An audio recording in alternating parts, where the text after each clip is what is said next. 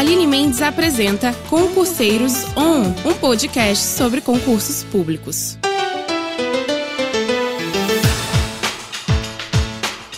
Fala, concurseiros! O podcast desta vez é bem atual. Voltamos a conversar com a professora Bianca Castro e ela vai nos contar um pouco sobre como manter a rotina de estudos nesta pandemia. Oi, Aline! Agradeço o convite para participar do podcast e especialmente para falar de estudos nesse momento tão delicado que vivenciamos. Sabemos que a pandemia está mexendo com todo mundo devido aos riscos, ao isolamento e também às incertezas sobre o futuro precisamos considerar que uma situação como essa mexe com o emocional das pessoas e é importante buscar um equilíbrio para que as nossas metas e objetivos sofram o menor impacto possível. Com o isolamento social, todo mundo está repensando suas vidas, tanto o campo pessoal como o profissional, e os concurseiros, claro, passam por essa situação. Primeiro temos que pensar que já se passaram aproximadamente 70 dias desde que recebemos a orientação para ficar em casa. Quem conseguiu manter a rotina está na frente, mas e quem não começou?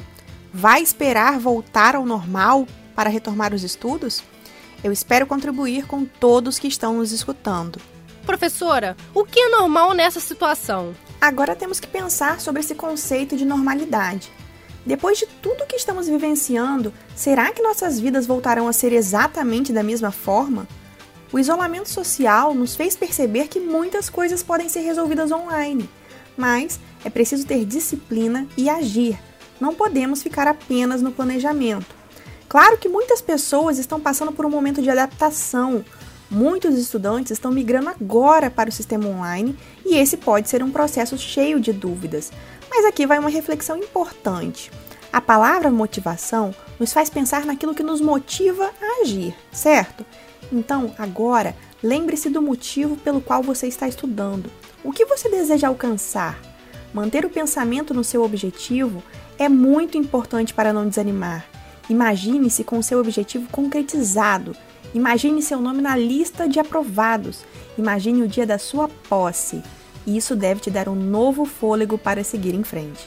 Bianca, você falou sobre um processo de adaptação pelo qual muitas pessoas estão passando. Este é um momento novo e como lidar com isso? Boa pergunta, Aline.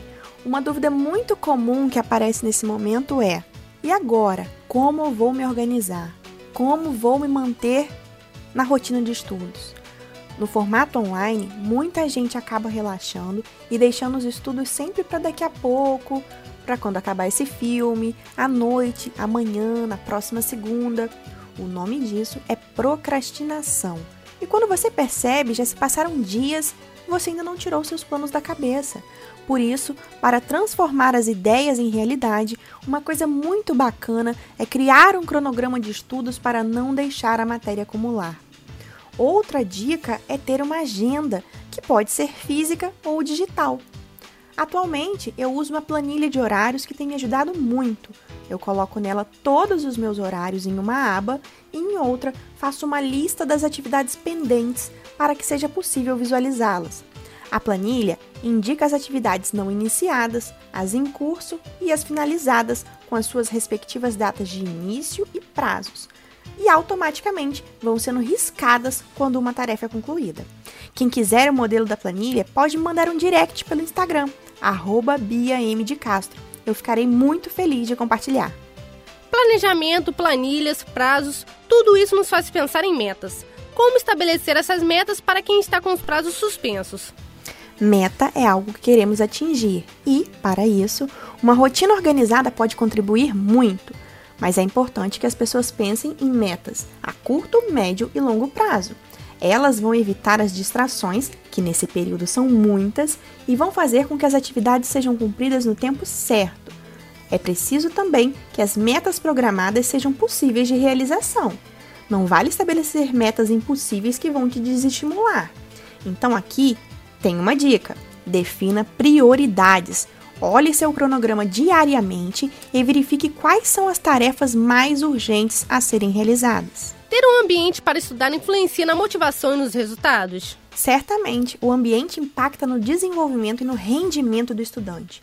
Agora que passamos mais tempo em casa, devemos estar atento às situações que possam nos desestimular. Assim, escolha um cantinho da casa que você possa estudar, de preferência que seja bem iluminado, confortável, mas lembre-se que você não está de férias e que a melhor forma de continuar firme nos estudos é manter uma rotina similar à que você tinha antes.